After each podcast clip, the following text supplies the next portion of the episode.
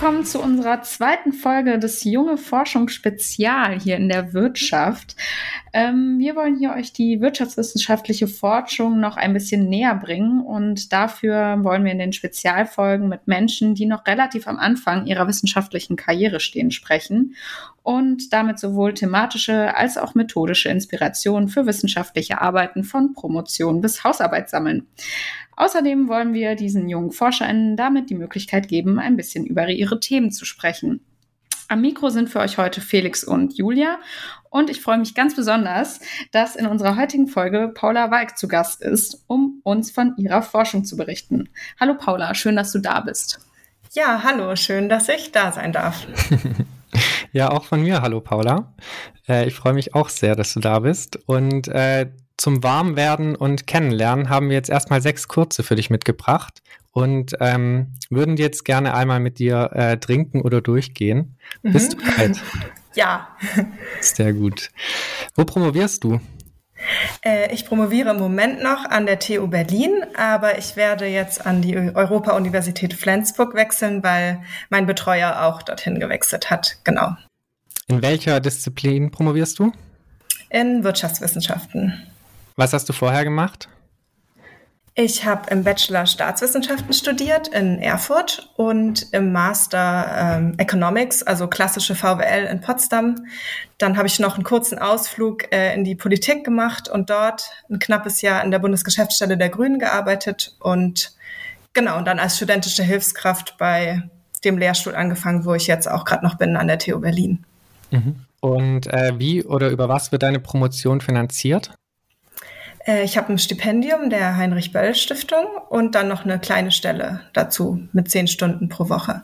Was ist dein Thema in einem Satz? Ähm, ich beschäftige mich mit dem Kohleausstieg und dem damit einhergehenden Strukturwandel in Deutschland und Großbritannien. Genau, und wähle da verschiedene Schwerpunktthemen, weil ich auch kumulativ äh, promoviere.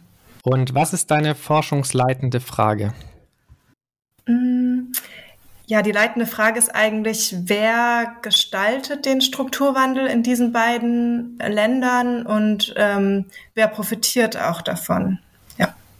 Ähm, vielleicht magst du ganz kurz, bevor wir reinstarten, du hast eben schon äh, von kumulativer Promotion gesprochen, äh, das einmal ganz kurz erklären für die, die es noch nicht wissen. Ja, sehr gerne. Genau, eine kumulative Promotion, das ist eigentlich eher was Neues äh, in Deutschland vor allem. Also das eher klassisch, dass man eine Monographie schreibt und dann eben auch so ein, ein großes Thema und eine Forschungsfrage hat und dann dazu eben dann das Buch überall verfügbar ist. Also dann sich ein schönes Buch ins Regal stellen kann. Und da aber die Wissenschaft immer mehr Richtung äh, oder gerade auch meine Wissenschaft, die Wirtschaftswissenschaft immer mehr Richtung Journals und Paper-Publikationen äh, geht, äh, ist es jetzt relativ neu, dass man auch einfach mit einer Anzahl von Papern äh, dann äh, promovieren kann. Und das ist aber auch an jeder Universität unterschiedlich. Also wie viele Paper man dann haben muss, an welcher Stelle, also wie viele Single-Author-Paper oder an welcher Stelle man stehen kann und wie viele Paper man insgesamt überhaupt braucht. Genau, das, also ich mag das eigentlich ganz gerne, weil man ähm, ja gut so Zwischenschritte abschließen kann und sich dann auch so in der Mitte der oder halt am also an verschiedenen Stellen der Promotion sich dann nochmal überlegen kann, natürlich unter dem Oberthema, aber wo möchte ich jetzt als nächstes reingehen, mit wem möchte ich vielleicht auch mal zusammenarbeiten und äh, ja, und dann schreibt man aber natürlich schon noch eine Einleitung und einen Schluss. Also man sollte jetzt nicht äh, völlig von seinem Hauptthema abkommen, ein bisschen zusammen, also zusammenpassen muss es natürlich schon, aber es hat eine bisschen größere Flexibilität. Ja. ja, cool. Danke, dass du das nochmal äh, erläutert hast. Ähm, genau, wir wollen als erstes ein bisschen über deine äh, Motivation sprechen. Und äh, da würde uns zunächst interessieren, wie du auf dein Thema gekommen bist. Also wie kommst, dass du genau zu dem Thema forschst? Ähm, ja, das fängt dann wahrscheinlich oft so an. Ich habe schon immer und so, aber so ist es bei mir tatsächlich, dass ich mich eben schon immer für äh, ja die Folgen der Klimakrise oder das mich sehr erschüttert hat, äh, einfach schon als Jugendliche, dass wir irgendwie unbedingt was dagegen äh, tun müssen. Ähm, also deswegen habe ich auch zum Beispiel in meinem Master dann einen Schwerpunkt auf Umweltökonomik äh, gelegt. Also mir war irgendwie klar, ich möchte in die Richtung gehen. Und dann, wie es eben so oft ist im Leben, habe ich äh, meinen Chef bei einer Fortbildung getroffen, Payu Oye. Er hat eben eine Professur an der Universität, Universität Flensburg äh, seit diesem Jahr und er forscht zu Kohleausstieg. Und äh, ja, das ist dann spezifisch quasi Kohleausstieg geworden ist innerhalb dem breiten Feld äh, der Umweltökonomik. Das war dann schon auch ein bisschen ihm zu verdanken oder dass ich das dann eben spannend fand. Also auch die wirtschaftswissenschaftlichen Fragen, Fragen, die sich da anschließen, wie Strukturwandel aus der Kohle eigentlich gestaltet werden kann. Ähm, genau, aber quasi diese intrinsische Motivation, dass es irgendwas mit der Bekämpfung der Klimakrise zu tun haben muss, hatte ich schon immer. Aber natürlich ist es, ich finde es auch total spannend, wie irgendwie die Wärmewende gestaltet werden kann, die Verkehrswende. Also da sind ja überall ganz große Fragen und ich ja, fokussieren, also auf irgendwas. Man muss sich ja irgendwie fokussieren und mein Fokus ist jetzt eben der, der Kohleausstieg da drin, ja. Und das ist ja auch ein äh, sehr, sehr relevantes und ähm, aktuelles Thema. Jetzt gerade in den Sondierungsgesprächen oder in diesem Papier, das da vor kurzem äh, rauskam, wurde auch wieder davon gesprochen, äh, dass jetzt irgendwie versucht werden soll, 2030 aus der Kohle auszusteigen. Ähm, würde das schon reichen oder müssten wir noch früher raus?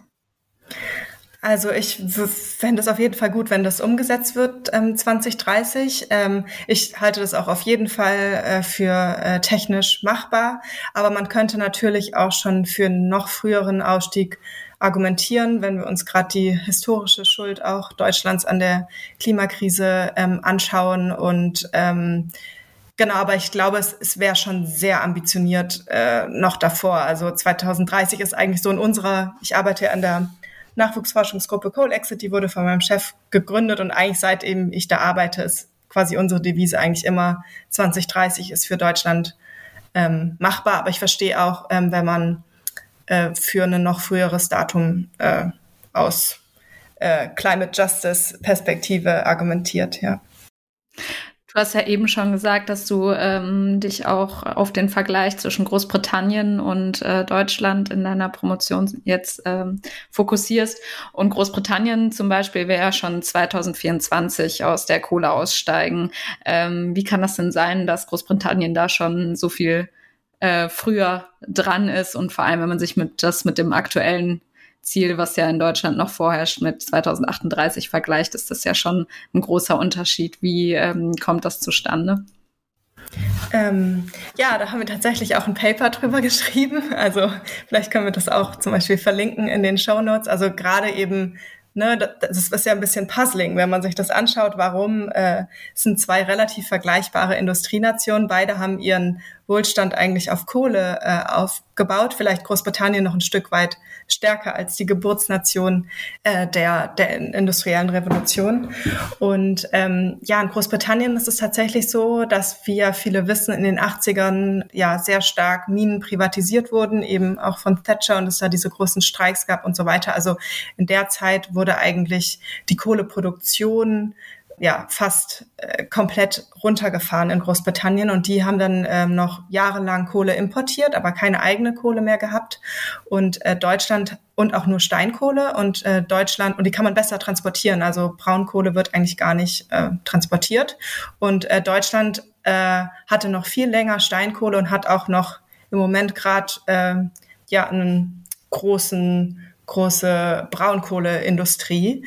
Und äh, wir sind halt in dem Paper zu dem Schluss gekommen, dass es eben einfacher ist, äh, aus der wenn man nur po Kohle importiert und quasi nur diese ähm, Kraftwerke hat und gar keine ähm, Minen, dass es einfacher ist, da auszusteigen, weil da natürlich auch weniger Arbeitsplätze und auch weniger regional ähm, regional konzentrierte Arbeitsplätze ähm, dranhängen. Äh, ja, und äh, Deutschland hat auch immens äh, die Kohle noch subventioniert. Also über 300 Milliarden Euro umgerechnet äh, sind in die Kohle alleine äh, geflossen äh, seit den 50er Jahren. Und das hat eben Großbritannien nicht gemacht. Also die haben, äh, was natürlich auch mit so, sozialen Härten verbunden war, wie viele von uns ja bestimmt auch schon ge gehört haben. Also als da die Minen einfach zugemacht wurden und manche ehemalige Kohleregionen in Großbritannien leiden da immer noch drunter, dass es eben ganz und gar keine äh, Just Transition war. Also das vielleicht so grob, aber wen äh, das dann noch, ich habe jetzt bestimmt auch einen Punkt vergessen. Ähm, ja, ich hätte jetzt nämlich noch eine Nachfrage, ja. äh, weil du meintest, es, es ist einfacher, weil ähm, vielleicht dann nicht so viele Arbeitsplätze gerade dranhängen, mhm. aber auf der anderen Seite muss ja diese Energie auch ersetzt werden. Genau, und da kann man schon auch sagen, dass äh, dann äh, Großbritannien viele Gaskraftwerke einfach hatte, okay. die dann das mhm. ersetzen konnten und die auch schon da waren und dann der mhm. Switch relativ einfach war und auch lokales Gas aus der Nordsee und äh, und äh, was auch ein ganz wichtiger Punkt ist, wir fallen immer mehr ein, je länger ich drüber nachdenke, ist, dass äh, die Kohlekraftwerke nicht so alt waren. Äh, also die sind in Deutschland nicht so alt und in Großbritannien schon ziemlich alt, so dass es einfacher war, die dann abzuschalten. Mhm. Und in Deutschland wurde ja zum Beispiel jetzt mit Datteln noch ein neues Kohlekraftwerk von, äh, also ja, das ist, also da waren die, die ähm, Briten schlauer, da keine Kohlekraftwerke mehr zu bauen. Weil okay. die sich eh schon amortisiert hatten quasi. Genau. Ja, äh, ja. dann war es einfacher, dann die alten Dinge einfach auch abzuschalten. Also Großbritannien ist natürlich super, dass sie das gemacht haben, aber die, äh, die rühmen sich schon immer mit, so sehr damit, aber es war, also sie haben jetzt auch nicht so hohe Kosten auf sich nehmen mhm. müssen, mhm. dann zu sagen, okay, wir beerdigen jetzt die Kohle mal. Ja. Mhm. Du hattest vorhin schon äh, gesagt, dass du kumul kumulativ äh, deine Promotion machst. Ähm, jetzt wollten wir noch ein bisschen mit dir drüber reden, wie du methodisch vorgehst. Wahrscheinlich nutzt du dann auch verschiedene Methodiken. Vielleicht ja, kannst du uns genau. da äh, so einen kleinen äh, Einblick geben. Äh, ja, gerne. Also ähm, genau das Paper, wo wir nachher vielleicht auch noch kurz drüber sprechen, das ich jetzt auch gerade ähm, veröffentlicht habe, ähm, verwendet eine systematische Literatursynthese, also Systematic Map heißt es. Äh, das ähm, habe ich auch in meiner Masterarbeit äh, angewandt. Ähm, und äh, da geht es eben darum, naja, so klassische Literatur äh, oder Literature Reviews haben halt dann manchmal den Vorwurf, dass sie halt gebiased sind, weil man eben die Literatur zusammensucht, die man äh, halt so im Kopf hat oder von seinen Mitkolleginnen oder so. Und die Systematic Map versucht wirklich systematisch äh, ähm, oder versucht systematisch die ganze Literatur, die eigentlich da ist, zu dem Thema zusammenzutragen. Und das habe ich in meiner Masterarbeit verwendet und jetzt auch in einem Paper. Ähm, also das ist so ein Strang und der andere Strang sind jetzt schon qualitative Interviews. Also das kristallisiert sich jetzt immer mehr raus. Ich habe das zwar im Studium nicht so viel gehabt, aber in meiner, also quasi nicht so viel Vorbildung, aber in meiner Zeit als studentische Mitarbeiterin habe ich ähm, auch schon relativ viel damit gearbeitet und habe jetzt in Großbritannien eben Expertinnen-Interviews geführt mit ähm, Menschen rund um die Kohle, also in allen möglichen ne, Politik, Wissenschaft, äh, Unternehmen, äh, dort Expertinnen befragt. Und äh, das finde ich eine sehr äh, oder fand ich da eine sehr gute Methode. Und ähm, ja, und ich glaube, mir liegen eigentlich auch so Interviewmethoden ganz gut. Und äh, jetzt möchte ich mich zukünftig noch mehr auf die Lausitz fokussieren, weil ich das so die spannendste Region eigentlich in Deutschland finde. Und da, also ich werde auf jeden Fall qualitativ arbeiten, aber das ist das Schöne an der kumulativen Dissertation. Da bin ich jetzt gerade noch so ein bisschen auf der Suche. Also ich glaube, ich werde auf diesem ich werde jetzt auch keine Diskursanalyse oder sowas machen, sondern auf dem Interviewstrang quasi so bleiben. Aber vielleicht würde ich gerne mal Fokusgruppen als Methodik dann verwenden. Ähm, genau, Was aber ich arbeite. Das? Fokusgruppen? Ähm, das bedeutet, dass man eben seine Daten dann nicht aus einzelnen Interviews hat, sondern aus, es ist dann quasi wie ein Gruppeninterview und da geht es dann nicht nur um das, was die einzelnen Personen sagen, sondern auch die Interaktion und die kann ja teilweise auch sehr interessant sein dann zwischen den verschiedenen Akteuren, was da dann für äh, mhm. Debatten aufkommen. Genau, das finde ich ganz spannend und würde es vielleicht mal gerne ausprobieren, ja. Cool. Aber insgesamt könnte man sagen, so ein bisschen qualitativerer äh, Ansatz, ja. was jetzt äh, auch in den Wirtschaftswissenschaften nicht allzu ähm, oft vorkommt. Also ja, das ist auf jeden Fall keine klassische Wirtschaftswissen, also keine klassische keine wirtschaftliche. Nee, genau. Äh, ja. ja. Okay, Genau, jetzt haben wir gehört, äh, wie deine Methoden aussehen. Jetzt wollen wir natürlich auch hören, was du bis jetzt äh, schon so rausgefunden hast und über deine Ergebnisse sprechen.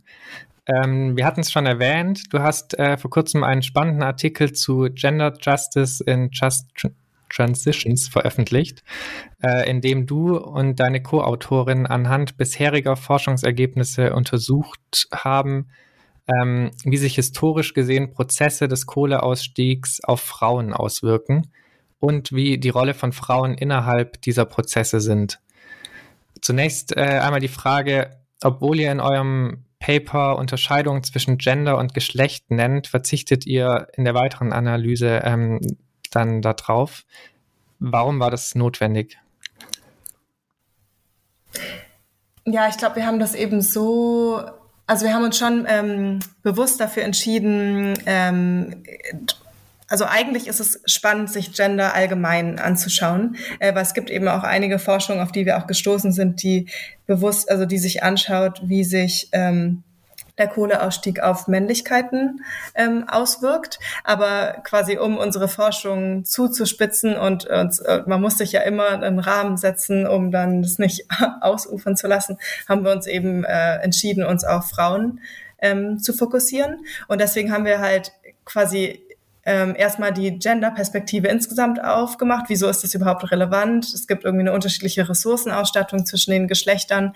Ähm, und Gender erstmal allgemein fokussiert, aber dann im nächsten Schritt halt gesagt, aber ähm, wir fokussieren jetzt uns in dieser Publikation auf, auf Frauen. Und äh, tatsächlich hat äh, dieses Jahr auch ein neuer, ähm, also Kollege von mir angefangen, der sich eher mit Kohle und Männlichkeiten beschäftigen wird. Also wir werden quasi ähm, Gender uns weiter anschauen, aber halt dann, ich finde es schon ganz gut, dann spezifisch zu machen, äh, okay, gucken wir uns jetzt eher äh, Frauen oder Männer an oder halt die soziale Konstruktion ähm, von Geschlecht. Äh, genau. Mhm. Und du hast es ja gerade schon äh, angesprochen, dass das ja der Fokus ist, darauf zu äh, achten in dem Paper, inwieweit sich äh, der Kohleausstieg ähm, anders auf Frauen auswirkt. Und ähm, was würdest du sagen, warum das äh, der Fall ist? Weil an sich könnte man ja jetzt argumentieren, dass mehr Männer äh, vom Kohleausstieg betroffen sind, weil mehr Männer äh, in der Industrie arbeiten. Ähm, was ist denn das Spannende aus von der, also eine feministische Perspektive einzunehmen. So.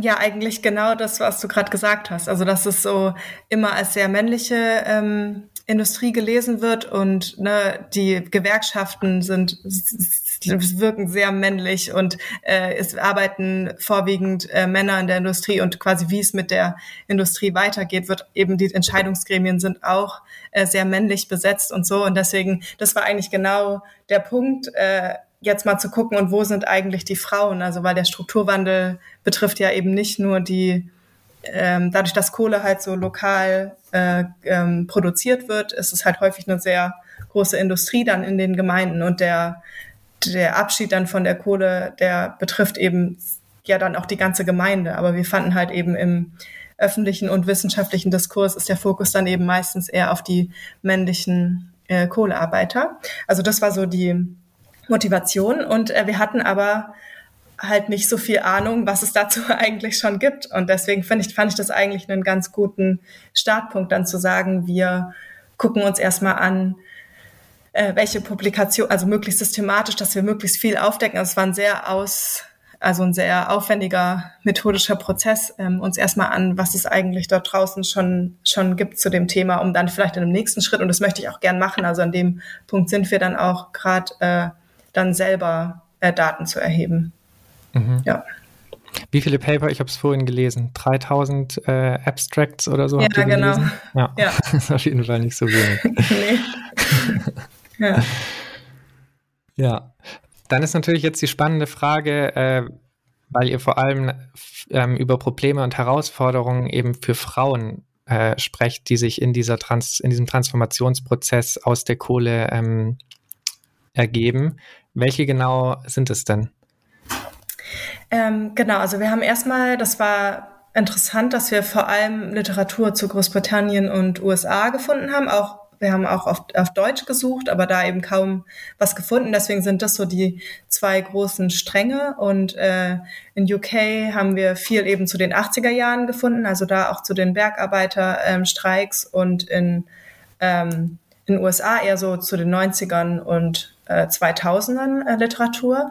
Und tatsächlich ähm, beide historischen Kohleprozesse hatten den Effekt, dass äh, mehr Frauen dann auf den Arbeitsmarkt äh, gegangen sind. Also da gibt es einige Forschung dazu, dass sie dann ähm, den, also halt überhaupt erst äh, auf den Arbeitsmarkt äh, gelangt sind und dann vor allem auch im Servicesektor gearbeitet, also im genau Servicesektor gearbeitet haben ähm, und dort halt im Vergleich auch zu der Arbeit in der Kohle halt eher äh, unsichere Arbeitsverhältnisse, auch mit weniger ähm, Gehalt. Äh, genau, also dann so sehr quasi klassisch genderspezifisch dann äh, dort Arbeit gefunden haben. also über beide Länder hinweg.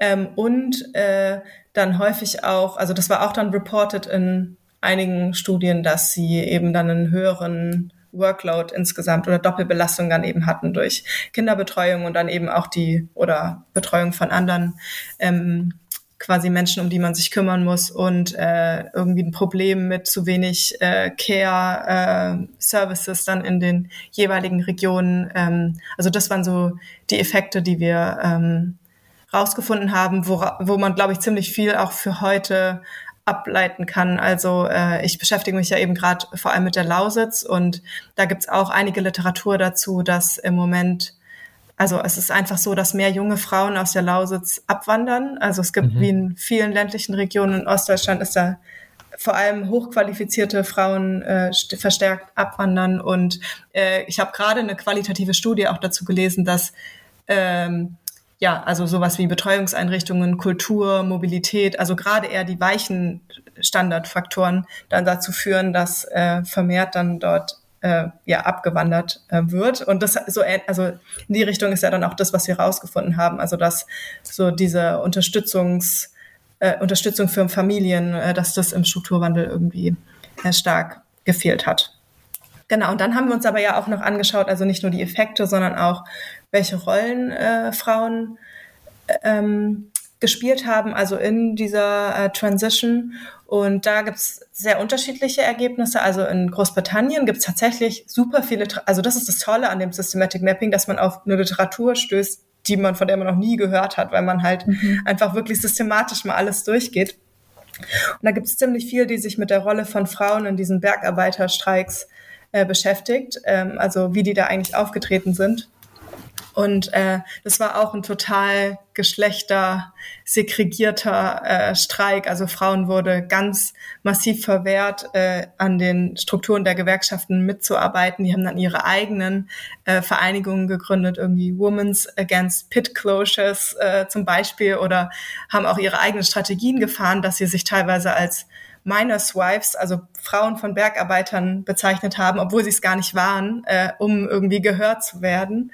Ähm, genau, also da, das war ganz spannend, dass es da irgendwie so viel gab. Und in in USA gibt's relativ viel dazu, dass ähm, also die verwenden ja so eine in den Appalachien, da verwenden die so eine sehr umweltschädliche Methode des äh, Kohle-Minings. Das ist Mountaintop Removal Mining. Äh, also es ist sehr invasiv ähm, und aber nicht so arbeitsintensiv. Dadurch sind da auch viele Arbeitsplätze verloren gegangen. Und gerade die Bewegung gegen diese gegen diese Art des Minings ist sehr stark von Frauen dominiert. Ähm, und da gibt's auch ein paar Forscherinnen, die sich damit beschäftigen und dann so herausgearbeitet haben, dass es bei den Männern in der Region so eine starke Coal Mining Identity irgendwie gibt, die dann auch dazu führt, dass sie eher nicht so in diesen Bewegungen aktiv sind und Frauen halt sehr stark, also die da irgendwie so die Frontrunner auf jeden Fall sind von diesen Environmental Justice Bewegungen in den USA. Ja. Ähm, haben euch so insgesamt die Ergebnisse, die ihr da rausgefunden habt, überrascht? Also du hast ja jetzt gerade schon ein paar Sachen äh, äh, genannt, wo man wahrscheinlich ohne diese systematische äh, Literaturrecherche äh, nicht draufgekommen wäre. Aber so insgesamt von den ähm, gerade was du eben genannt hast von den Doppelbelastungen und sowas, waren das die Sachen, die ihr euch vorher auch überlegt hattet, dass das die spannenden Punkte sind oder was hat euch da so überrascht oder auch nicht? Mhm. Ja, also die Effekte tatsächlich mit der Doppelbelastung im Service-Sektor und so, das hat uns äh, nicht so überrascht, aber äh, ich fand es interessant, äh, eigentlich eher dann diese Rolle von Frauen in Bergarbeiterstreiks und wieder schon in den 80er Jahren äh, auch so massiv dazu geforscht wurde. Das fand ich super spannend. Also, dass es da einfach so eine Literatur gibt, die sich auch aufeinander bezieht und so. Und ähm, dass es in, in den USA da so einen starken Zweig gibt zu dieser Coal Mining Identity ähm, von, äh, von Männern auch. Das fand ich auch ähm, super interessant und das würde ich zum Beispiel auch mit dem Kollegen, der jetzt bei uns neu angefangen hat, also wir überlegen halt gerade, weil wir eben auch, was, ja, das hat uns auch überrascht, dass es zu den beiden Ländern sehr viel gibt und halt zu Deutschland, was ja unsere Region ist, halt wenig. Also was man davon, also so als Ausgangspunkt nehmen, dass er, also weil er wird sich eher mit Männlichkeiten und Kohle auch zukünftig beschäftigen, dann wie man, äh, welche Fragen, welche Methoden man vielleicht dann auf die Lausitz anwenden kann. Und ich fände eben die äh, ja, gut nochmal Daten für Deutschland äh, zu erheben äh, von Frauen in Kohleregionen, was denen eigentlich fehlt. Weil ich meine, wir haben das Problem, dass mehr Frauen dort abwandern und wir haben immense Strukturwandelgelder im Moment ähm, vom Kohleausstieg. Und die Frage ist ja, wohin fließt es? Für welche Standortfaktoren wird es verwendet? Ähm, also es wird immer von, wir brauchen Arbeitsplätze in der äh, energieintensiven Industrie gesprochen. Ähm, aber meine, jetzt wieder auf Forschungshypothese zurückzukommen, wäre dann da eben, dass es eigentlich der, der, der demografische Wandel ist das Problem und die Mobilität, der schlecht ausgebaute ÖPNV oder fehlende Angebote für junge Menschen, das ist ein größeres Problem. Also genau, jetzt bin ich aber ein bisschen von, von der Frage abgekommen. Ja. Ich hätte vielleicht noch mal eine kurze Rückfrage, ähm, weil du ja quasi in, bei den Effekten ähm, eher so ein bisschen den negativen Aspekt äh, gerade durch diese Doppelbelastung ähm, ja, benannt hast. Könnte man äh, denn eigentlich nicht auch argumentieren, dass es ja auch ähm, Chancen ähm, gerade für, wenn es um Ressourcenausstattung ähm, und Unabhängigkeit von Frauen geht, zu sagen, dass es da quasi dann eine Veränderung im gesamten Arbeitsmarkt gibt und vielleicht auch gerade wenn man dann Sorgearbeit vielleicht auch anders verteilen würde, würde, ähm, dass sich dadurch vielleicht auch Chancen ergeben? Ja, würde ich auf jeden Fall unterschreiben. Also 100 Prozent. Also gerade eine, eine Transition oder eine Veränderung der Wirtschaftsstruktur ist genau ist ja auch immer eine Chance. Also dass äh, irgendwie es sowieso einen Umbruch gibt und jetzt geht es ja darum, wie können wir den Umbruch möglichst gerecht für äh, jetzt zum Beispiel alle Geschlechter äh, gestalten. Äh, ja, auf jeden Fall. Also das war jetzt eher deskriptiv, dass das eben das ist, was wir in der Vergangenheit gefunden haben. Aber ich würde das hundertprozentig unterschreiben, dass eigentlich man das auch viel mehr zusammendenken sollte. Also wie Energietransitionen auch Ungleichheiten in der Gesellschaft können sie halt verstärken. Da dürfen wir auch nicht die Augen davor verschließen, aber sie können eben auch einen, eine Möglichkeit sein, wenn wir eh schon irgendwie da an die Machtverhältnisse rangehen, die anders zu verteilen, ja. Ja, super. Danke. Auf jeden Fall äh, spannend und äh, auch nochmal so ein positives, äh, positiver ja. äh, Turn. Ähm, genau, die Wirtschaft würde jetzt langsam zum äh, Abschluss kommen. Und äh, genau bevor wir schließen, ist noch Zeit für einen letzten Absacker. Und äh, da würden wir dich fragen, ob du vielleicht einen Tipp für uns und unsere Hörerinnen hast, ähm, wenn sie eine Promotion anstreben. Also was hättest du vielleicht gerne vor ein, zwei Jahren gewusst und kannst du, kannst uns als äh, Tipp mitgeben? Mhm. Ja, vielleicht habe ich da zwei Tipps, fällt mir jetzt ein. Also was auf jeden Fall also was ich jetzt so die Erfahrung gemacht habe, also wie gesagt, ich arbeite ja eher so in einzelnen Zwischenschritten durch diese Paper, die ich dann abschließe und dann gehe ich quasi zum nächsten Projekt. Und äh, teilweise jetzt so bei meinen ersten Papers bin ich halt so so richtig ziemlich schnell dann ins Feld gegangen und wollte dann Interviewdaten erheben und was machen und nicht die ganze Zeit nur lesen. Aber ähm, es ist auf jeden Fall sehr, sehr wichtig, sich von Anfang an den Forschungsprozess sehr genau durchzuüberlegen und zu überlegen, wie gehe ich genau vor bei der Aus, also ein bisschen Flexibilität muss man sich natürlich schon behalten, aber sich äh, einfach von Anfang an jeden Schritt gut durchüberlegen und dazu auch mehrere Runden drehen, auch wenn es dann manchmal, also sich Feedback einholen von erfahreneren Leuten, auch wenn man dann manchmal das Gefühl hat, man tritt jetzt vielleicht auf der Stelle und man will eigentlich loslegen, ist es total wichtig. Das ist vielleicht sowas, was ich gelernt habe und was ich auch ähm, ja, wo, wo ich dann Sachen auch vielleicht anders machen will zukünftig. Äh, und der zweite Tipp wäre der, durch die Böll-Stiftung bin ich ja auch mit äh, vielen anderen Promovierenden, auch in anderen Fachrichtungen im Austausch. Das kann ich auch sehr empfehlen, sich immer äh, zu bewerben.